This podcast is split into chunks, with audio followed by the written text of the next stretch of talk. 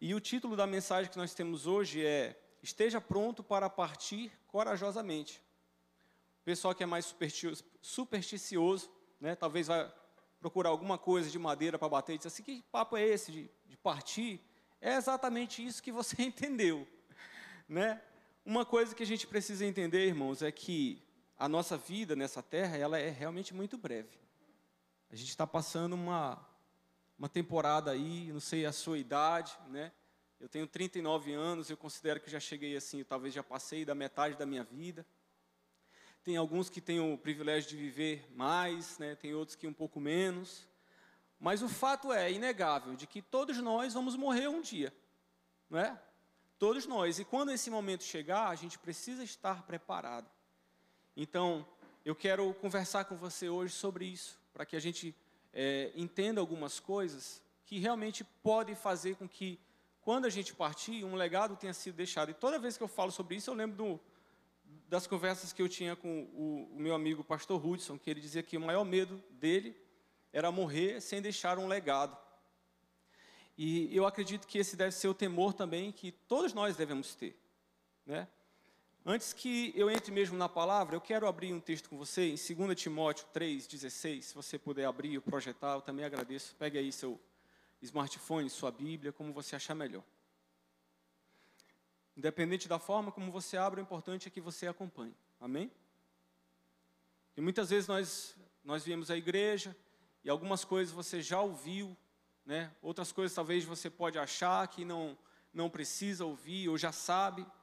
Mas eu quero ler esse texto com você para fazer uma breve introdução, que diz assim: Pois toda escritura sagrada inspirada por Deus e útil para ensinar a verdade, condenar o erro, corrigir as faltas e ensinar de maneira certa, a maneira certa de viver. Então você percebe que a Bíblia, ela é um, é um manual para tudo que a gente precisa, né? E por mais que seja um texto simples, como às vezes Jesus ensinava através de parábolas para facilitar a compreensão, mesmo esse simples, ele vai surtir um grande efeito na sua vida, de acordo com a forma que o seu coração recebe essa palavra, amém? Então eu já quero começar te incentivando. Se você acha que sabe ou você realmente sabe muita coisa, vamos nesse momento fazer de conta que a gente não sabe. Vamos fazer de conta de que tudo é novo, tudo é muito fresco, a palavra realmente tem se revelado completamente nova e deixado que ela discirna as coisas dentro do nosso coração, amém? É, o que em, em Tiago 4,14 diz assim, é, mas antes eu quero te fazer duas perguntas, por que realmente nós estamos aqui? E o que nós viemos buscar, porque se você veio aqui, você veio fazer alguma coisa, né? Eu não creio que você simplesmente ia passando na rua e de repente deu a vontade, você. Talvez isso tenha acontecido, porque eu já ouvi testemunhos assim. E você simplesmente entrou. Mas eu acredito que se você veio hoje aqui, e com uma frequência dessa que não é tão comum num culto de quarta-feira, eu penso que talvez você veio por uma causa específica. Alguém pode ter vindo porque, por exemplo, está insatisfeito com alguma área da sua vida, Talvez alguém veio pensando: olha, hoje eu vou lá, eu vou orar e vou pedir que Deus me dê um emprego, estou insatisfeito. Talvez outra pessoa tenha vindo com o coração apertado, triste por algum motivo pessoal. Talvez alguém veio de mal com a sua esposa, com seu marido, e decidiu vir hoje aqui à casa de Deus pensando em encontrar nele uma solução.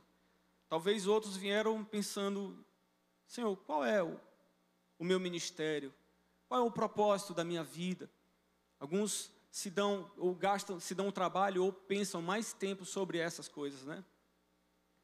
Então, com base nessas duas perguntas, eu quero continuar com você. E ao invés de apertar o botão do piloto automático durante toda a palavra, eu quero te convidar para que realmente você pense sobre o que você veio fazer aqui e o que realmente você está buscando em Deus. Amém? Em Tiago 4,14 diz assim: O que é a vida? Vocês são como uma neblina que aparece um pouco de tempo e depois se dissipa. Esse texto mostra bem como realmente a nossa vida ela é breve. A gente às vezes comete a, a, a, a, gente tem a ilusão de achar que a gente vai durar muito tempo, não é, pastor Emerson? A gente acha que a nossa vida é eterna, que a gente vai poder fazer, sei lá, faz mil, mil planos e acha que vai poder fazer tudo, né? Algumas pessoas são privilegiadas e conseguem realizar boa parte das coisas que sonhou, mas a Bíblia diz que Deus, dele é que é a resposta final, que o homem faz os planos, mas a resposta vem de Deus. E a nossa vida aqui, como ela é tão curta, a gente não pode ficar gastando tempo à toa em coisas que realmente não têm propósito. Compreendendo que a nossa vida é única e breve, eu quero partir para o texto base de hoje e queria também pedir que você abrisse comigo em Atos 13, 13, 36.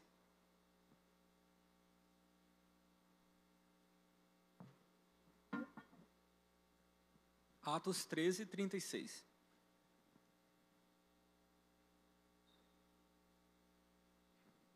Amém? Diz assim: Tendo, pois, Davi servido ao propósito de Deus em sua geração, adormeceu, foi sepultado com os seus antepassados e o seu corpo se decompôs. Quando eu passo a olhar é, a vida, né, ou também a morte, com mais naturalidade, eu admito que a minha vida ela é única e breve. Eu me liberto de, me liberto de um certo peso, né, de algo que realmente pode fazer com que a gente ande de uma forma meio é, sobrecarregada ou oprimida. Então eu parto para viver uma vida plena e para deixar um legado duradouro. A gente observa no texto que Davi, ele, ele fez o que tinha que fazer no meio da sua geração. Ele cumpriu o seu propósito. Então depois ele parte como alguém que deixou um legado. A prova disso é que nós estamos falando sobre ele ainda hoje. Né? Eu sei que você e eu já entramos para os livros de história, talvez não como gostaríamos, né? Daqui a alguns anos, ou sei lá, ano que vem, a gente vai ver, quando os livros de história falarem sobre é, o, a epidemia do Covid, lá do ano 2019, 2020. Querido, nós já somos história. Você e eu, infelizmente, fomos, fomos parar nesse capítulo da história. As pessoas vão saber do que a gente vivenciou aqui. Mas não é sobre esse tipo de lembrança, de marca que eu quero falar com você hoje. Eu quero falar com você hoje sobre o tipo de marca que você tem deixado, que eu e eu, nós estamos deixando na vida dos nossos filhos, dos filhos deles, né? Da, os nossos familiares, os nossos cônjuges. Eu, outro dia fui pregar em outra igreja e fiz questão de deixar o meu celular assim. Eu, meu filho às vezes escreve umas coisas, eu ponho na capa aqui do, do meu celular, e de certa forma eu entendo qual é o meu legado. Ele escreveu assim: Papai, te amo. Você é o melhor presente que eu já tive. As letras tudo tortinhas, né? Outro dia ele disse assim: Papai, se um dia eu tiver outro pai, se você morrer e eu tiver outro pai, você precisa saber que você foi o que eu mais amei. Eu digo: Ah, não vou estar aqui para ter certeza disso. Mas a intenção é que vale, né, irmão? A intenção já vale. Então, normalmente ele vem com essas frases absurdas, assim, estranhas, né? Absurda não, meio estranho para uma criança de seis anos, quando ele está com sono. Outro dia ele estava com sono e perguntou: Papai, se eu perdesse um braço, você ainda me amaria? E ele já está se bocejando, e essas, essas reflexões dele vêm nesses momentos assim, e elas realmente são muito engraçadas. Eu disse assim, meu filho, ainda que você fosse só um cotoco de gente, eu te amaria. Ele, como assim, pai? Se você perdesse as suas duas pernas e os seus dois braços, eu ainda amaria você. Ele disse: é possível, sim, claro. Mas é sobre esse tipo de legado que eu quero falar com você. Sobre o tipo de legado que influencia as pessoas que estão perto. Né? Eu posso chegar com você hoje aqui e de repente eu sou um, eu pudesse ser um grande orador e você pudesse me ouvir durante três, cinco horas ou mais e sair daqui dizendo assim: oh, que palavra, isso mudou a minha vida. Mas aí eu chego na minha casa, a minha esposa e meu, meu filho estariam sentados aqui na primeira fila e dissessem: esse não tem caráter, não tem integridade, tudo que fala é mentira. Eu sei que eu não sou perfeito, irmão, tenho minhas falhas. Todo marido, toda esposa, todo filho, todo mundo tem suas falhas, né? Então, nenhum de nós é perfeito e eu também não sou diferente. Mas daí eu chegar aqui e dar uma palavra para você, sendo que a minha esposa está sentada bem na primeira fila e sabendo que eu sou uma pessoa completamente desqualificada, é como entrar por aqui e sair pelo. Entra por um lado e sai pelo outro. Tudo aquilo que eu estou falando. E quando as pessoas ao nosso redor estão convivendo com a gente, eles sabem. Ele sabe de, de, todos os nossos pontos fracos. Às vezes a nossa esposa sabe de, de coisas negativas a nosso respeito que nem a gente sabe, né? Então, qual o tipo de marca que nós estamos deixando? Duas perguntas que nós vamos respondendo junto dessa, dessa palavra é como nós podemos deixar realmente um legado duradouro e o que de fato evidencia que nós já estamos conseguindo fazer isso. O primeiro ponto dessa palavra fala sobre é, deixar Deus moldar o caráter e o comportamento, o nosso comportamento e o nosso caráter. Deus já sabia, querido, que Ele estava fazendo desde o princípio. Ele decidiu logo no início moldar a vida daqueles que o amam, seguindo as mesmas linhas da vida de Jesus. Ele já sabia que nós teríamos, teríamos que ser parecidos, nós teríamos que seguir a mesma linha de conduta, muitas vezes de renúncia. Entende?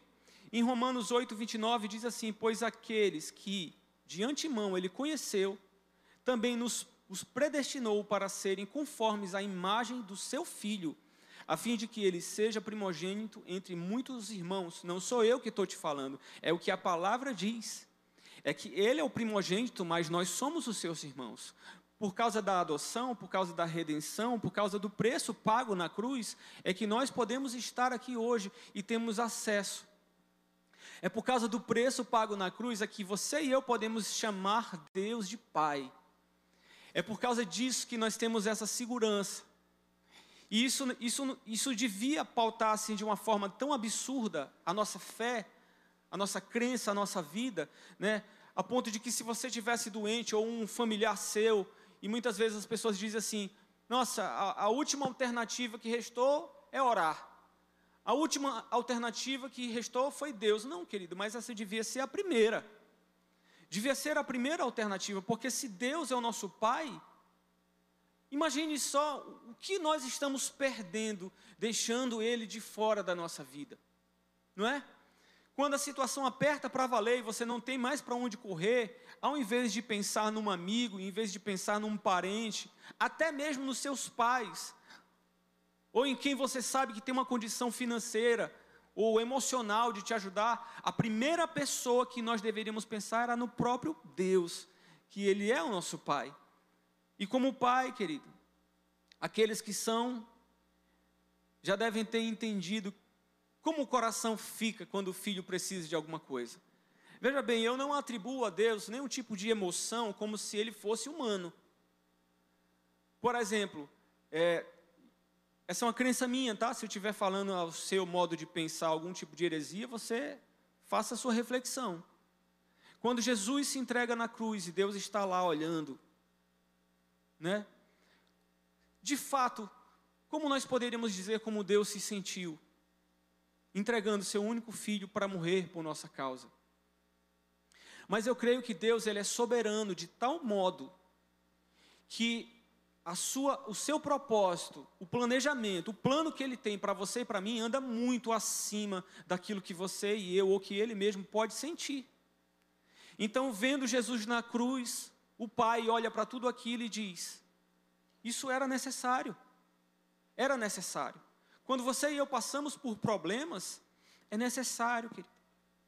É necessário que muitas vezes a gente passe por problemas para que a gente possa crer, para que a gente possa crescer, para que a nossa fé seja esticada, entende? Porque existe um propósito, algo que vai mais além do que aquilo que a gente simplesmente consegue enxergar na nossa atualidade. Deus é Deus, Ele pode fazer as coisas do jeito que Ele quiser, mas existem três coisas que Deus sempre usa para mudar o nosso caráter, e eu acho que você vai se identificar. A primeira são os problemas, que são verdadeiros desafios. Elas produzem fé, esperança, maturidade e relacionamento com o próprio Espírito Santo. E o que testifica isso que eu estou falando para você é um texto de Romanos 5, versículo 3 ao 5, que diz assim: E também nos alegramos nos sofrimentos, pois sabemos que os sofrimentos produzem paciência. E a paciência traz a aprovação de Deus. E essa aprovação cria esperança. E essa esperança não nos deixa decepcionados, pois Deus derramou o seu amor em nosso coração por meio do Espírito Santo que ele nos deu. Amém?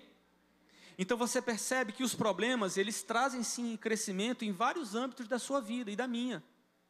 Ele aumenta a nossa fé, aumenta a nossa maturidade, aumenta e estimula a esperança dentro de nós e até mesmo um relacionamento com o próprio Espírito Santo. A segunda coisa são as pressões. As situações do dia a dia, e não necessariamente são, é, como que eu posso dizer, não são problemas, são simplesmente pressões que você passa. Muitas vezes é um chefe exigindo um prazo que você não está cumprindo, não está conseguindo cumprir, né? Tem uma tarefa que você assume uma responsabilidade. Muitas vezes é uma prova que está chegando para quem está se preparando aí, né, para o Enem. A prova está chegando e você ainda tem muita coisa para estudar. Isso precisa te trazer para mais perto de Deus. Isso precisa moldar um pouco mais o seu caráter. Isso gera experiência e crescimento na nossa vida. E a terceira coisa é, são as pessoas, os relacionamentos. E aqui é mais embaixo. Os relacionamentos nos ensinam a compaixão. Por que, que eu escrevi isso aqui, querido? Porque muitas vezes nós sabemos julgar muito bem a, a vida do outro. Não é, irmão? A gente, às vezes, de fora é muito fácil. É muito fácil você olhar para a vida de outra pessoa e dizer: Fulano não devia ter feito isso. Eu, no lugar de Fulano, se eu fosse o líder do GC, se eu fosse o pastor da igreja, se eu tivesse cantando lá na frente, se eu. Aí você diz, você julga tudo, né? Julga tudo. A Bíblia diz o seguinte: que quando você traça esse tipo de juízo sobre a vida do seu irmão, quando chegar o seu momento de ser julgado pela mesma coisa, você não vai obter a misericórdia de Deus, porque você já traçou o mesmo parâmetro na vida de alguém. Então, o relacionamento com as pessoas precisa nos ensinar a compaixão, querido, porque um dia ou outro, pode escrever o que eu estou te falando, você e eu seremos ou necessitaremos ser alvo dessa mesma compaixão. Quando alguém cai em pecado, eu vou te dar um alerta, querido. Sabe quando Jesus diz assim: quem não tem pecados, que atire a primeira pedra? Eu sugiro a você fazer a mesma coisa. Não atire pedra, não critique, não aponte a falha do outro, porque pode chegar o dia que seja você no lugar dele, e aquilo que você planta, você colhe, aquilo que nós plantamos, nós colhemos. E pode chegar um dia ser, querido, que em vez de ser aquele irmão que está lá naquela situação que você reprova, seja você. Então, essa misericórdia, ela volta. Essa compaixão, ela volta. E a compaixão que você exerceu com o seu próximo, o seu irmão, como você plantou aquilo, aquilo volta também para a sua vida. E você encontra alguém que plante também, que faça isso por você, amém? Isso nos dá a consciência, querido, de que realmente nós sabemos que não somos perfeitos. Porque ficar querendo apontar o dedo para o outro parece que a gente se acha demais. E isso pode ser muito complicado. A outra coisa, outra observação que eu pode na verdade, que eu já falei aqui, sobre essa compaixão que volta. O segundo ponto que nos prepara para ter uma vida prontos para partir de forma corajosa.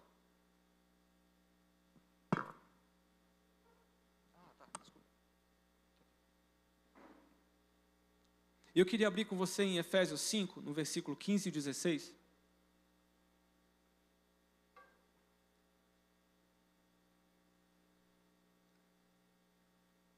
O segundo ponto, queridos, fala assim sobre vença o teste da influência. E é muito interessante porque você e eu estamos sendo influenciados quando nós nem sabemos que estamos sendo, sabia? Tem pessoas que são tão peritos em fazer propaganda que eles começam influenciando através de desenhos a vida dos seus filhos. Eu não sei quem de vocês foi assistir aí o, o Homem-Aranha, né? Que saiu no cinema, que está todo mundo vendo. Você percebe lá quando aparece, tem um tênis daquela marca Adidas bem na sua cara.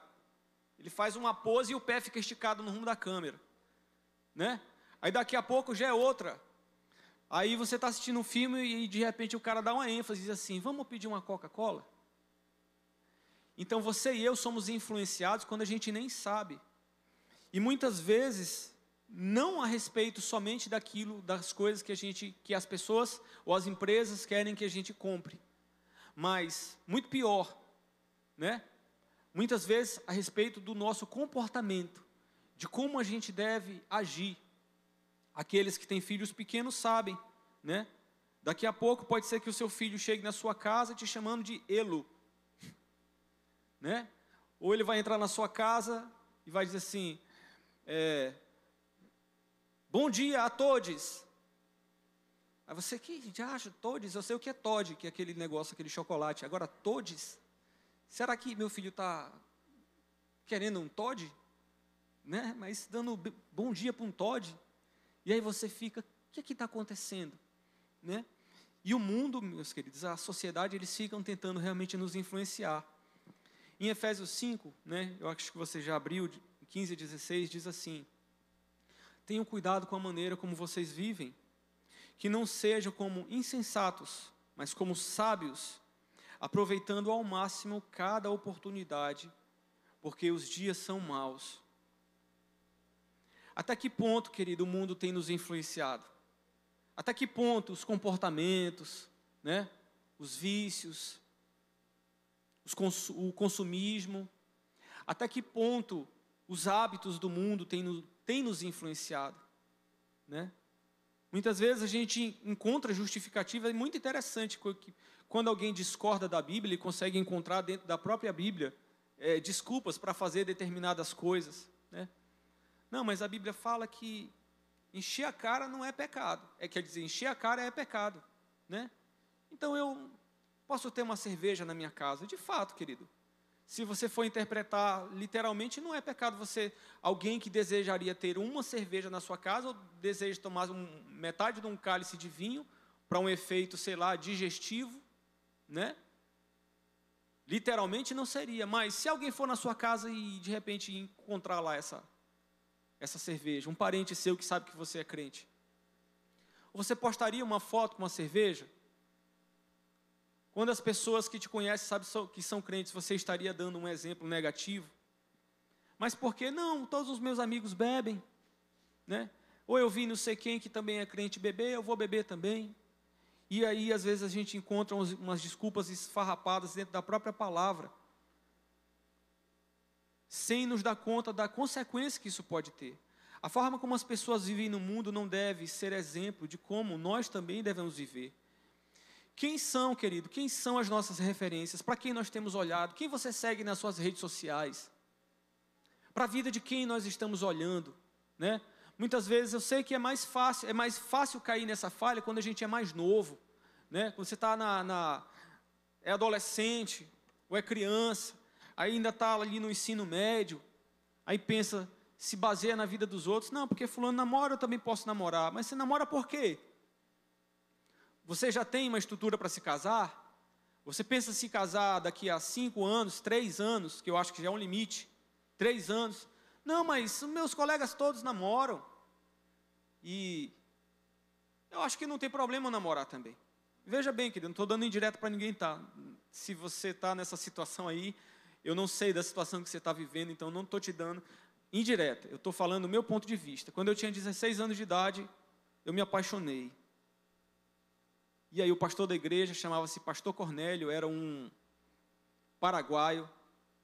Me chamou para conversar, pastor Emerson. Eu acho que já contei esse, esse testemunho aqui. Ele disse: Vem aqui, Ebervan. Fazia parte do ministério de louvor. Eu digo que nessa época era a única coisa que eu sabia fazer que prestasse na vida. Era tocar bateria. Me chamou para conversar, preocupado com a minha vida. E disse: Você tem um plano? Eu disse: Tenho. Qual é o seu plano, Ebervan? Disse, olha, eu vou namorar oito anos, depois de oito anos eu vou noivar mais dois, depois dos dois eu caso. Ele, sabe o que mais me impressionou, pastor Emerson? Ele não riu. Foi o que mais me impressionou. Ele ficou sério olhando para mim, como se o meu plano realmente fizesse sentido, porque na minha cabeça fazia com 16 anos de idade, fazia todo sentido aquilo que eu estava falando para ele.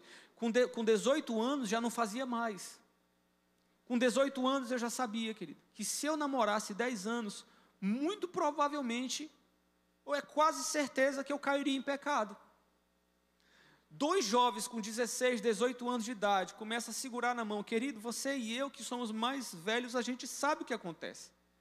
Os ânimos já vão o negócio já vai aquecendo, e a vontade não é ficar segurando na mão, não. E você me desculpe se a minha sinceridade te escandaliza, né? O plano não é esse, mas eu preciso ser sincero com você. Porque muitas vezes a gente se baseia no que os outros fazem, mas não é porque os outros fazem que a gente também precisa fazer. Antes disso, querido, trabalhe, estude, estude, e depois que você tiver estudado, você já tiver se formando, ou já tiver se formado, tiver condição, faça um plano. Nesse interim, se você tiver um estágio, comece a pagar um apartamento, alguma coisa assim. E no dia que você abrir a boca para dizer, estou apaixonado, estou amando, encontrei a, a mulher que Deus mostrou que nós temos um propósito em comum, né? E quero me casar, pronto, a base já está feita, você não precisa enrolar muito. Amém? Os adolescentes normalmente não gostariam muito de uma palavra dessa, pastor Mas a verdade é essa. Felizmente. Quando você encontrar a sua identidade, querido, você de fato será único em todos os sentidos. Você sabia disso? Talvez de toda essa palavra, esse seja um dos pontos principais. Boa parte de nós caminha a vida toda olhando para os outros e nunca, nunca encontra a sua própria identidade. Eu gosto do jeito como fulano se veste. Eu, eu gosto do jeito que o pastor Richard toca. Eu quero ser igual o pastor Richard. Eu gosto do jeito que o pastor Hudson fala. Eu gosto do jeito que o, o Jacó administra a empresa dele. Eu, eu vou na empresa dele, eu acho tão legal. Eu gosto de tudo que os outros fazem, mas a pessoa não para para se perceber em nada. Eu já falei para vocês que eu fui fotógrafo durante quase 10 anos da minha vida. E normalmente quando as pessoas me dizem assim, quem é melhor? É fulano ou Beltrano? Falando de outros fotógrafos. E normalmente fotógrafos têm essa, não é? O irmão talvez deve, já deve ter passado por isso. Tem essa neura de querer ficar se comparando, de saber quem é o melhor, porque normalmente o melhor é o que pode cobrar mais. E se cobra mais, tem uma vida mais confortável, né? Eu disse, meu querido, você não entendeu nada. Não se trata de ser melhor, se trata de ser diferente. Eu disse, olha, quando eu vejo seu trabalho, sabe o que eu lembro? Eu lembro do trabalho do outro. Por quê? Porque é exatamente igual. O que foi que você fez aqui? Não, eu fico olhando fotos de outros fotógrafos na internet, uns americanos, e eu copio as configurações de cores, eu, confio, eu copio tudo, né? E eu acabo me inspirando, e às vezes você, eu via foto de um, e depois o cara lá, não sei de que estado, e via outro aqui, igual. Aí eu pensava assim, cara, tá tudo errado. Tá tudo errado. E sabe quando que uma pessoa realmente consegue se destacar na vida? Quando ela encontra quem ela é. Não é? Quando a pessoa identifica quem ela é. Se eu sou um fotógrafo, querido, então eu vou buscar, eu vou orar. Eu sou crente, sou cristão, ainda tem uma vantagem, que eu tenho acesso direto a Deus. Então eu vou pensar: o que, que eu posso fazer para ser diferente, para ser original? Então, se você tem uma empresa, querido, sabe que você pode aplicar na sua empresa a sua identidade, o seu comportamento, a forma como seus funcionários tratam as pessoas. Uma vez eu fui numa hamburgueria em outra cidade que quando chegamos, cheguei lá, tinha uma placa escrita assim: "Não temos Wi-Fi nem frescura. Se quiser se sentar, fique". Acredita? Se você entrasse numa hamburgueria aqui em Castanhal e dissesse assim, não temos, aí tinha um símbolo do McDonald's com aquele símbolo assim de que é proibido. Aí não somos fast food, não temos Wi-Fi nem frescura. Se quiser ficar, se sente. Vá no balcão e faça o seu pedido. Você acha que estava vazio? Estava cheio. Não tinha nem lenço para limpar a mão. A gente limpava a boca com o próprio saco do hambúrguer. Você rasgava o saco e tinha que limpar a boca. Mas olha, cheio cheio, imprimiram o DNA dele, na, deles naquele lugar. Tudo pintado de preto. Tinha lá atrás, você viu, o pessoal chegava aqueles caras barbudão, aquelas motos assim, diferentes, né? Moto custom.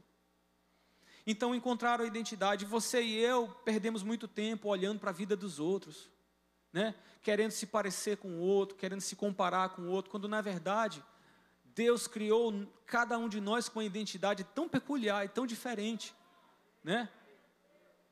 Eu sempre brinco aqui, eu, pastor Rudes, com a história das piadas sem graça, né? E eu sempre digo para as pessoas, quando eu conto uma piada sem graça, que é muito legal você contar uma piada sem graça. Porque quando você conta uma piada sem graça, todo mundo fica desconcertado. E olhar para a cara das pessoas assim, desconcertadas, é muito engraçado. Mas quando você conta uma piada muito engraçada, todo mundo ri. E normalmente quem tende a contar a piada tem que se segurar, porque parece que é mais engraçado quando não ri. Né? Eu estava na igreja lá do pastor Israel domingo, aí eu fui dizer que Jacó era analfabeto, porque ele amava Raquel e não lia. Teve um, um irmão, pastor Emerson, que cutucou assim, ele cutucou a mulher dele e disse assim. Aí, eu, quando eu olhei, eu pensei, esse, eu acho que ele é mais inteligente do que a maioria. Porque ele fez o, a ligação rápido, né? Todo mundo ficou me olhando assim. Amava Raquel e não lia, não sei. Quem é Jacó? Não sei nem quem é Jacó, imagine Lia, né? É a instrutora lá da academia, não, né? Então, queridos, mas eu entendi, sabe? Eu entendi que a, a veia cômica não veio muito assim, latente na minha vida, né? Eu não adianta, eu vou querer. Já pensou se eu vou fazer uma campanha e lançar em Castanhal um show de stand-up comedy? Seria só uma vez. Ninguém ia mais. Entende? Mas eu sei que eu era um bom fotógrafo. Na época que eu trabalhava com fotografia, eu era um bom fotógrafo. Então, e você, com a sua identidade, querido? Que Deus tem colocado no seu coração?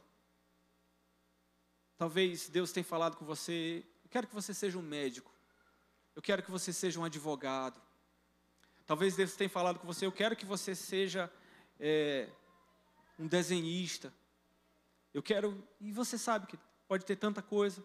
E muitas vezes Deus quer externar a sua grandeza, a sua, a sua evidência no meio da sociedade, em coisas na sua e na minha vida, que não vai fazer na vida da pessoa que está do seu lado.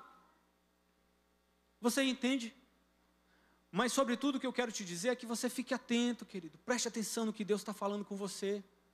Porque Ele tem uma identidade. E quando você encontrar a identidade que Deus tem para você, querido, você vai ser diferente de todo mundo na sua área. E aí, fulano, mas o pastor Hudson é melhor do que eu. Não importa, querido. Não importa se a empresa do vizinho é maior do que a sua, se o seu concorrente de profissão é melhor do que você, se o pastor Emerson prega melhor do que eu. Não importa se o, o, o, músico X toca melhor do que eu, não importa. Eu tenho um jeito de fazer a coisa, ele tem o um jeito dele, e Deus se manifesta nessa multiforme graça que todos nós temos. Entende? Então, quando você compreende, Quando você compreende que nós fazemos parte de um corpo, e aqui ninguém disputa com ninguém, ao contrário, nós somamos. A gente soma, a gente não divide. E quando nós entendemos isso, então, querido, aí você vê gente na. Eu não sei você como se sentiu, mas eu me senti muito feliz quando eu vi aquela cantata de Natal. Rapaz, eu, eu fiquei muito emocionado quando eu vi aquilo. Eu sentei ali, eu disse. Rapaz, devia ensaiar isso aqui o ano todo, porque ensaiando, sei lá quantos meses foram? Jacó, quantos meses foram? Um mês, mais ou menos um mês. Imagina se essa galera ensaiasse seis meses. Rapaz, ia ter gente de Castanhal todo. Eu tenho certeza a gente ia ser chamado para apresentar isso lá na, nas praças. Ia ter convite para outras cidades. Ia ter, querido, porque com um mês e pouco de ensaio, e tem gente que estava aqui em cima que eu sei que não canta nada, por exemplo, o Neto. Estou brincando, né? Mas quando eu vi o Neto aqui em cima e o Antônio, eu pensei, Senhor, nos ajude. O Neto ainda quebrou o galho, não foi, irmã? Se saiu bem, mas eu já vi o Antônio cantando, querido, no GC. Eu já vi. O negócio é tenebroso, não é, Henrique? É esquisito, querido. Mas sabe o que é interessante? Quem é que estava cantando? Era ele. Por que, que não era eu? Porque foi ele que se dispôs a ensaiar. Enquanto tem muita gente, às vezes, com tanto talento, com tanta habilidade, aí a gente chega aqui e senta assim, fulano aí semitonou, desafinou, fulano fez isso. Querido, por que, que você não estava lá? Eu me sentei ali, eu fiquei, cara, eu filmei, eu tirei foto, eu falei, cara, isso foi lindo, foi lindo demais. Eu chorei, eu ri, eu saí daqui feliz. Eu digo, Senhor, Olha só o que o corpo de Cristo, quando as pessoas se completam, fazem, ensaiaram, aí veio um número, depois veio outro, depois outro, aquela menina magrinha que cantou aqui, que quando ela começa parece que você está ouvindo um anjo cantar, né? Lindo demais, e cada pessoa entendendo aquilo que deve fazer e fazendo, amém? O terceiro ponto fala sobre usar os nossos recursos numa perspectiva eterna. Em Lucas 12, 19 e 21 diz assim: E direi a mim mesmo: Você tem grande quantidade de bens. Tá? É como se, imagine você falando isso, né? Você fazendo essa, essa citação bíblica. Eu direi a mim mesmo: Você tem grande quantidade de bens, armazenados para muitos anos. Descanse, coma, beba, se alegre. Contudo, Deus lhe disse, insensato: Essa mesma noite a sua sua vida lhe será exigida. Então, quem ficará com o que você preparou? Assim acontece com quem guarda para si as riquezas, mas não é rico para com Deus. Tem, é, é, nós podemos contribuir, querido, de várias formas diferentes. Olha, você sabe sobre o dízimo e eu já falei aqui. Para mim, o dízimo ele é como se você estivesse pagando um tributo a quem de fato é o dono da propriedade ela ajuda a gente a se recordar de, sabe quando a gente ceia uma vez por mês? Você ceia e você reafirma uma aliança com Deus e com o seu irmão, não é isso que a gente faz? Você troca o cálice e diz assim: Eu renovo a minha aliança com você. E você vai com outro irmão que você gosta muito. E você renova a sua aliança com aquele irmão. E você sabe que com Deus você também está fazendo isso. Para mim, o dízimo é como dissesse: Senhor, está aqui, o Senhor é meu dono, e o tributo de tudo que eu ganhei, esse é seu, ele não me pertence, é seu. E através do dízimo eu reconheço quem de fato é o meu proprietário, quem é o meu dono. Entende? Essa é a forma que eu encaro. Para mim é assim que eu entendo que Deus, ele é o meu Senhor e como o maior interessado na minha vida, que eu frutifique, porque quanto mais eu frutifico, mais eu posso contribuir. Isso para mim é muito lógico, não tem, na minha vida eu não, não preciso fazer negociação a respeito disso. As ofertas alçadas, que são ofertas que você entrega com um objetivo específico, doações que você faz, né? talvez para uma pessoa, talvez para a igreja, talvez para é, organizações, sem fins lucrativos, talvez para o seu vizinho, talvez você, Deus te abençoe, você decidiu trocar de cama e você pensa, eu vou vender essa, ou você pensa, cara, se Deus me abençoou para comprar uma nova, eu acho que eu posso passar essa aqui para alguém. Outro dia, eu, eu, eu tinha uma mesa na minha casa, que ainda era da época que a gente tinha a, hamburgueria, uma mesa muito legal, que eu gostava muito, de daquele angelim, angelim pedra, que chama, aquilo ali era para durar uma vida, né? Mas aquilo estava na sacada lá do, do apartamento e apartamento normalmente não tem muito espaço.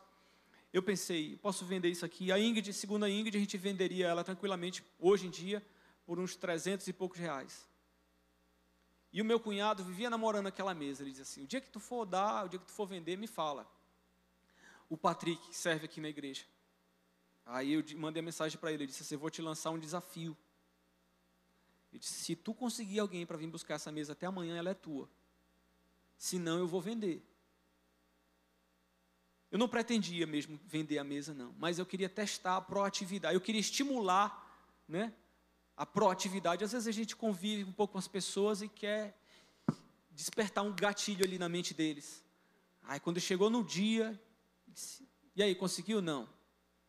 Eu disse, cara, tu dormiu no ponto tu devia ter mandado mensagem, né? Ele chamou o Rodrigo. Devia ter mandado mensagem para o Rodrigo. Ele disse, não, mas eu mandei, é porque ele só respondeu hoje.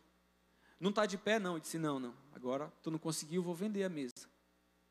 Eu esperei, ele mandou umas figurinhas engraçadas. Ele disse, não, estou brincando, vem buscar a mesa.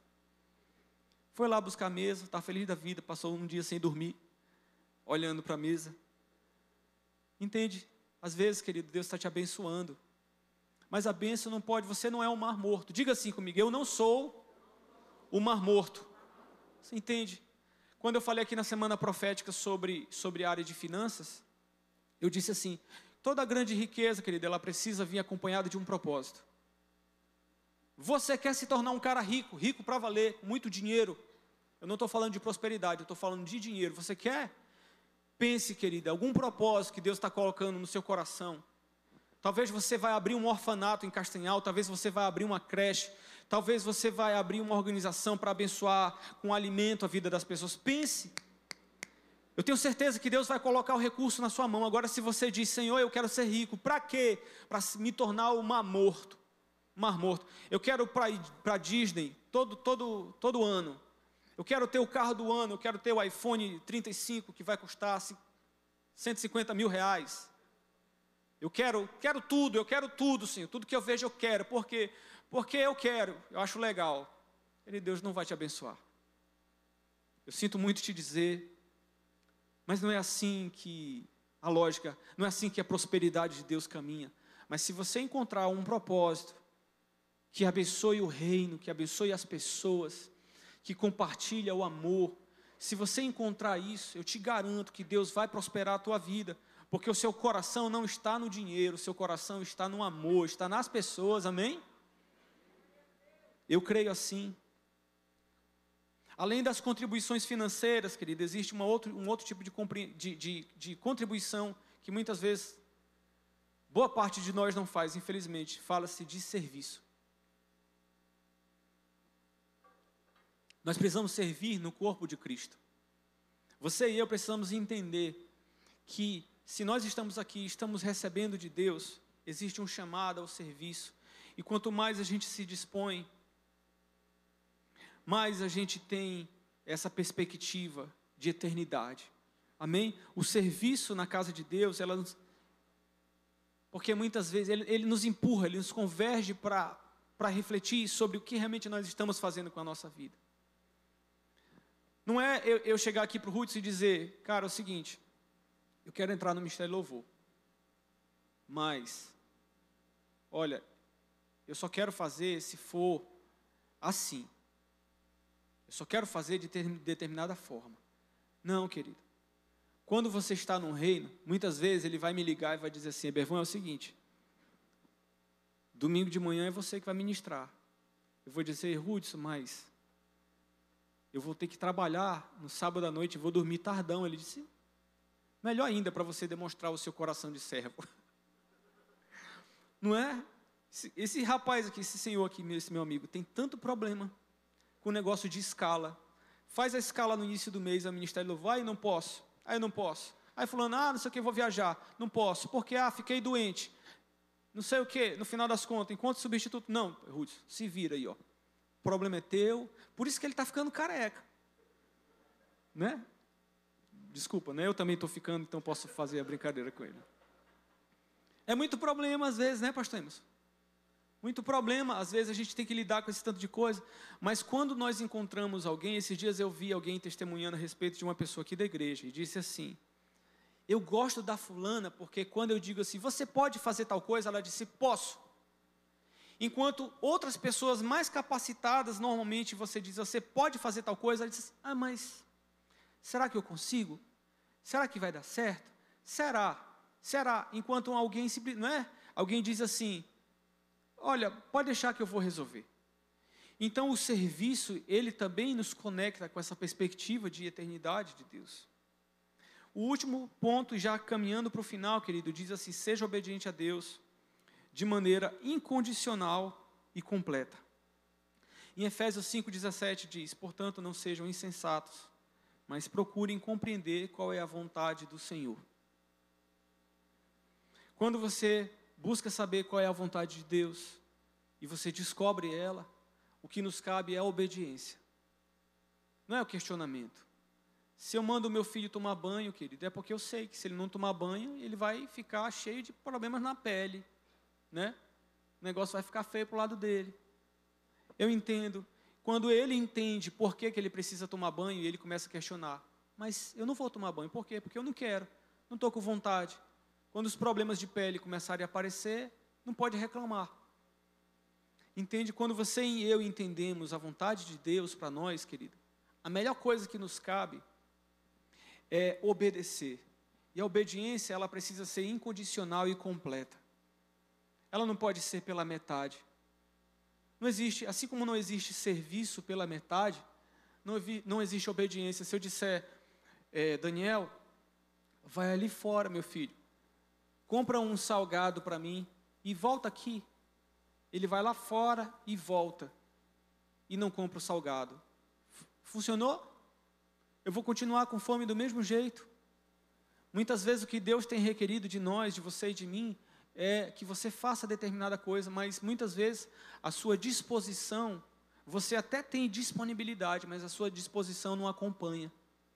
Porque você só vai até a metade, só vai até onde é, é conveniente. Então, infelizmente, em vez de ficar olhando, em vez dessa perspectiva, ela apontar para a eternidade como alguém que diz: Eu estou pronto para ir, estou preparando a minha vida para quando Deus, para quando eu me encontrar com Jesus face a face, Ele disser: Você vem aqui para o lado direito, junto com as ovelhas, e não para o lado esquerdo. Ao invés disso, não, querido, parece que a gente olha demais para cá. A nossa visão daquilo que é terreno, ela se sobrepõe àquilo que é espiritual. Então, muitas vezes nós não estamos vivendo de fato a plenitude daquilo que Deus tem para nós. Em Romanos 12, 2, tem um texto que para mim é um dos melhores da palavra de Deus, que diz assim: Não vivam como viviam as pessoas deste, deste mundo, não vivam como vivem as pessoas deste mundo, mas deixe que Deus os transforme por meio de uma completa mudança na mente de vocês. Assim vocês conhecerão a vontade de Deus isto é, aquilo que é bom, perfeito e agradável. Eu achei interessante quando o pastor Hudson falou hoje, e a pastora Meire orou a mesma coisa. Ele disse assim, quando fala que o texto falava sobre clamar a Deus e ele responde, e o pastor Hudson falou assim: Queridos, parece que a resposta já está pronta, mas precisa que haja um clamor. Sabe, querido, a vontade de Deus, que é boa, perfeita, é assim, dessa mesma forma que eu enxergo esse texto. A vontade de Deus, que é boa, perfeita e agradável para as nossas vidas, ela já existe. Isso já está no ar. Isso já é revelado, mas para que você e eu possamos de fato experimentar isso, nós precisamos renovar a nossa mente. De acordo com o que, pastor? De acordo com a palavra de Deus. Quando os parâmetros daquilo que você acha, quando os parâmetros daquilo que você ouviu lá na escola, ou que você assistiu em determinado filme, ou que você viu é, pessoas no mundo vivendo isso de forma errônea, quando você escolhe deixar que essas coisas sejam deletadas da sua mente, para que a palavra de Deus seja incutida, ela seja grava, gravada no seu coração, de uma forma tão profunda e tão bem compreendida, então você vai entender, querido que muitas vezes nós já estamos vivenciando a boa, perfeita e agradável vontade de Deus. E muitas vezes essa boa, perfeita e agradável vontade de Deus não é um carinho na sua cabeça sempre que você precisa. E eu comecei hoje falando sobre isso. Não é muitas vezes o, um acalento na costa que você precisa. Uma vez eu encontrei com um amigo e eu fui. Realmente era um período assim que, logo após o, início da pandemia, a empresa que a gente tinha tinha fechado e a perspectiva nossa era realmente muito ruim. Eu passei assim uns seis meses meio que semi-depressivo. Aí você vem para a igreja, muitas vezes, infelizmente, você camufla, né? Algumas reações quando a pessoa pergunta, tá tudo bem? Você diz, tá. Mas você sabe que não tá. E, e em casa eu conversava muito com a minha esposa. Muito triste, muito triste, realmente assim, sem saber o que fazer. Por quê? Voltar para a fotografia eu não podia, porque ninguém estava saindo de casa. Eu vi o prazo expirando, a reserva financeira acabando. E eu pensei, agora estou ferrado. Eu não tenho o que fazer. A empresa tinha fechado. Eu achei que a empresa que eu poderia ter vendido antes da pandemia por um valor alto, eu tive que vender os equipamentos parte por parte, quase que dado. E parte deles nem consegui vender porque ninguém estava fazendo nada. E um dia um amigo me chama para ir num lugar tomar um café e eu no ápice de coragem, eu disse, eu vou abrir meu coração. Aquele dia só Deus sabe como eu tive que buscar força no meu íntimo para dizer, cara, eu vou expor o meu medo. Eu vou expor aquilo que realmente tem atormentado a minha alma. Eu vou expor para essa pessoa aquilo que só minha esposa sabe, como eu tenho andado atormentado e triste. E depois de falar para ele, eu escrevi uma mensagem, mandei. Sabe o que ele disse para mim? Ele disse assim: Nada como viver um dia depois do outro. Foi só o que ele disse. Querido, você não faz ideia de como aquilo me frustrou. eu pensava, eu esperava qualquer tipo de coisa assim. Olha, vem aqui, bora conversar. A gente pode orar juntos. E esse, esse meu amigo que eu estou te falando, ele é um cara assim que manja muito de negócios, de empresa. Ele realmente é um cara inteligente acima da média. Eu pensava que ele podia me chamar para uma conversa e dizer assim: Olha, eu posso te dar umas ideias. Eu posso te. O que é que você está pensando? O que é que você sabe fazer? Bora ver se a gente imagina alguma coisa, uma saída que possa trazer recurso para a tua família. Qualquer coisa. Eu não esperava que ele me desse dinheiro, eu esperava que ele me ajudasse a pensar. E daí ele me diz assim: Olha, é só viver um dia depois do outro. Isso, isso quebrou meu coração. E eu fiquei com aquilo pensando: esse cara, eu achei que ele era um bom amigo, mas de fato ele não é. Mas aí o tempo foi passando, o tempo foi passando foi passando, aí depois disso, talvez algumas ideias vieram, né? algumas alternativas foram se mostrando, eu orando, e eu botava naquele quadro lá atrás: Deus me ajuda, eu preciso de uma saída financeira. Não, não subestime, viu, querido, aquele quadro ali. Eu já tive vários pedidos de oração que eu, que eu pus ali, e esse foi um deles. E depois eu entendi que de fato, querido, o crescimento de Deus, muitas vezes, ele vem através da dor, um dia de cada vez. E um dia dói, no outro dia dói menos, no outro dia já não dói. No outro dia você começa a entender que aquilo foi bom, que trouxe crescimento, e lá no outro dia você diz assim: Cara, quero, vou pegar aquela situação e vou desenvolver algo em cima daquilo, porque eu acho que tem pessoas passando pelo mesmo tipo de problema.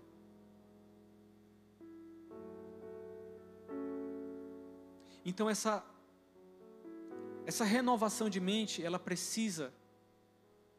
Mas isso só acontece, querido, quando você lê a sua Bíblia em casa. Porque outro problema, isso não está nesse esboço aqui, é que às vezes a gente vem à igreja pensando que aqui a gente vai receber a solução de todos os problemas, quando na verdade você recebe essa solução lá no secreto do seu quarto, orando na sua casa, lendo a sua Bíblia, no seu horário de intervalo de trabalho, onde ninguém está vendo você, onde você levanta sua mão e você se joga no chão orando, ou simplesmente fica sentado lá, conversando com Deus e ninguém vê, e não existe nenhum tipo de preocupação: será que alguém está me olhando? Será que alguém vai me julgar? Será que alguém vai me condenar? Será que alguém sabe de alguma coisa da minha vida? Não, querido, é só você e Deus. Pastor, e para que a gente vem à igreja? Você vem à igreja, querido, para fazer algo que eu já falei aqui para servir. Você recebe no secreto, vem à igreja para entregar. Isso faz parte diretamente do nosso plano de perspectiva para a eternidade. Porque quando você vem à igreja pensando em dar, assim como eu estou entregando algo para você hoje, alguém é abençoado. E muitas vezes um novo convertido. Eu nunca poderia dizer para vocês, talvez num GC, num grupo mais pessoal, cheio de novos convertidos, eu nunca poderia dizer para você, na verdade seria um pouco, como eu posso dizer, eu não sei dizer a palavra, mas muito arriscado dizer, querido, você sabe que o Evangelho é um convite à morte? Que a verdade é que a Bíblia, que Deus, que Jesus, ele, o que Ele tem para você é um convite para que você morra alguém que é um novo convertido ou não é um cristão ainda vai dizer assim: Cara, eu vou embora daqui, eu estou no lugar errado, que eu achei que eu ia encontrar uma solução para a minha vida. Mas a verdade é que o que a Bíblia tem para você e para mim é um convite à renúncia, à morte, que leva também, depois disso, à vida. Não é? Através da morte nós conquistamos a vida. A palavra de Deus fala que aquele que quiser ganhar, ele precisa perder. Aquele que, que quer ganhar, ele precisa perder. Não é assim, se você quer ganhar, você vai ter que perder de vez em quando. Se você não, não é, não é vazio, não é tão, não é tão, tão vago assim. Não, querido. De você e eu, de nós, é exigido um pouco mais de renúncia. E eu penso que a gente vai colher o proporcional a essa renúncia. Se você renuncia muito, você vai colher muito. Agora, se você não renuncia nada na sua vida, se você não está disposto a morrer, se você não está disposto a parar com pornografia, se você não está disposto a deixar de ir para o shopping todos os fins de semana para estar uma vez ou pelo menos a metade do mês, sei lá, na igreja, servindo a Deus. Se se a, a, a, o adultério é tentador demais a ponto de que você não consegue abandoná-lo, a pornografia, tem tanta coisa, querido. A bebida, o alcoolismo, vício em jogos, qualquer tipo de vício, tem muita coisa. Se você e eu não estamos dispostos a abrir mão, abrir mão de tudo isso, para termos a vida eterna, o que é que a gente vai receber, querido? Você pode ficar de pé, por favor? Em Provérbios 28, 13 diz assim: Quem esconde os seus pecados não prospera, mas quem confessa e os abandona encontra misericórdia. Diante de Deus, querido, o arrependimento ele é o início da restauração. O arrependimento ele é necessário. Eu já estou concluindo. Ele é completamente necessário para que nós consigamos ter essa perspectiva de eternidade, ter essa perspectiva de que nós realmente estamos deixando um legado positivo Precisa haver arrependimento. Eu não sei se nessa noite você é uma pessoa que está necessitando se arrepender por algum motivo. Eu não tenho como saber do seu coração. Só existe aqui nesse lugar uma pessoa que pode saber do seu coração, chama-se Espírito Santo. Nem a pessoa que está do seu lado, nem eu, nem o pastor Emerson, ninguém aqui, querido, pode sondar o seu coração. Mas a palavra de Deus, ela pode fazer isso. O Espírito Santo sonda o seu coração. Ele sabe, ele sabe exatamente aquilo que você precisa se arrepender. Um dia desse, o, o, o pastor Heber fez uma, uma citação aqui e eu achei muito interessante. Ele disse assim: A sua vida não para no arrependimento, ela começa nele. Porque aí eu volto a, a, a fazer as duas perguntas que eu fiz para você no início. Porque realmente, querido, nós estamos aqui e o que nós viemos buscar? Alguém pode dizer assim, mas pastor, eu já sou crente, eu já estou fazendo tudo isso. Sabe, querido, às vezes nós estamos desviados dentro da igreja. Desviado dentro da igreja, é possível, pastor? Sim, meu querido, eu já fui. Eu já estive desviado dentro de uma igreja. Como que era isso? Querido, eu vim aqui, eu vim aqui na, na outra igreja que eu já fiz parte. Quando eu tinha os meus 18 anos de idade, eu, eu decidi dar uma flertada com o mundo. Quem me via na igreja estava tudo ok mas na minha mente, no meu coração, eu sabia o que é que se passava. Muitas vezes o que eu quero dizer com estar desviado é esse não cumprimento desses princípios que a palavra de Deus ensina. Eu vou só te relembrar os quatro pontos aqui, que fala sobre deixar Deus moldar o seu caráter e o seu comportamento. O segundo, vença o teste da influência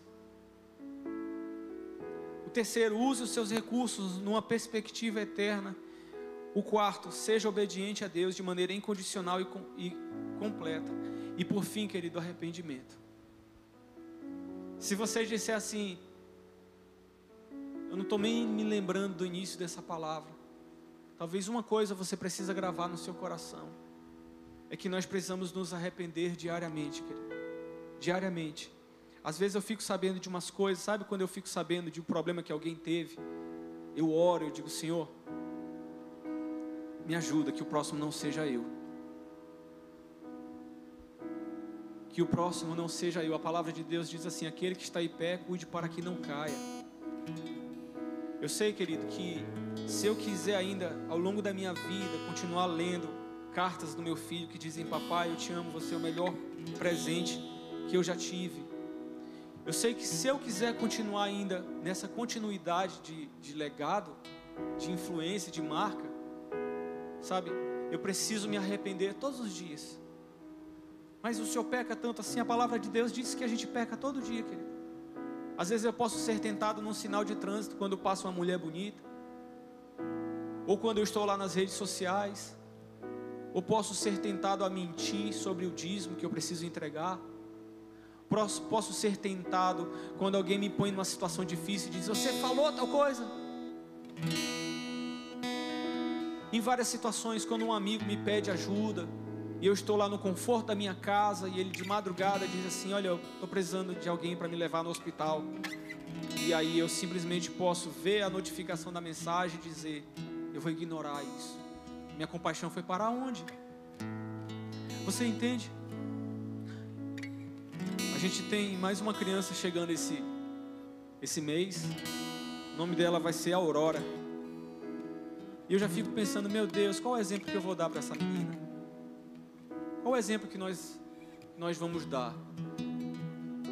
Porque o primeiro, ele já tem recebido ótimas referências, né? Mas como cristão, como, como pastor, sabe, querido, eu às vezes vejo as postagens do Weber. Esses dias eu vi muitas postagens dele, da Edilane, os irmãos da igreja levando comida, né? Levando uma lembrança, uma coisa ou outra. Eu não sei os outros pastores auxiliares, mas eu acredito que não. Pelo menos eu não recebi nada. Vocês receberam? Não? Nenhum de vocês recebeu? Pastor Emerson, talvez. Não. Então é só eu. A senhora recebeu? Vocês? Nenhum presente? Nada? Receberam? Eu fico olhando para aquilo, eu penso assim: Meu Deus, eu fico feliz por eles. Quando meu coração tende a querer ficar triste, eu penso: Meu coração não pode estar nessas coisas. Ao mesmo passo que eu fico feliz, porque eu conheço minha liderança e sei que eles realmente merecem ser honrados, pelo menos é a minha compreensão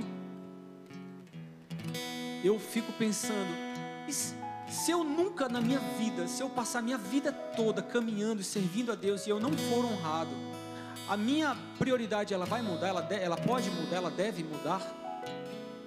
Não, querido. O Jacó falou sua cabeça assim, não, é exatamente. Não deve mudar. Porque o nosso reconhecimento ele não vem aqui nessa terra. Quando você e eu servimos olhando para a eternidade, querido, não importa se você ganhou o panetone, se você ganhou sei lá, um pedaço de bolo, né? Se você ganhou qualquer tipo de coisa que seja, se te deram um presente, se no dia do pastor você recebeu uma, uma mensagem, né?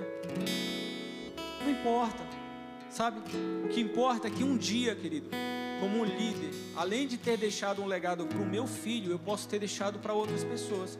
Eu posso não ter influenciado milhares de pessoas, milhões mas se eu conseguir influenciar um líder ou outro que anda, que caminha comigo, eu fiz a minha parte. Eu fiz a minha parte. Entende? Então, essa perspectiva de, de eternidade, de olhar para a eternidade, de, de conduzir também as pessoas, e esse desligamento precisa estar em nós, amém?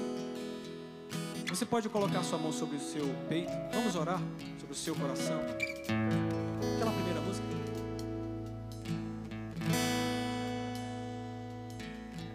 Senhor, nós te amamos, Pai. Oh Deus, como eu te amo, como eu amo a tua presença, como eu amo a tua palavra. Senhor, quando, quando eu pego a tua palavra e o Senhor fala comigo, Senhor, às vezes uns dias mais do que outros, isso enche o meu coração de esperança, de fé. Eu posso entender, Senhor, que por mais que muitas vezes eu tenha que renunciar aqui, mas um dia, quando quando nós estivermos face a face, tudo vai ter valido a pena, Pai. Tudo vai ter valido a pena. O nosso coração está voltado para Ti, olhando, olhando de forma fixa para aquele que é o autor e consumador da nossa fé.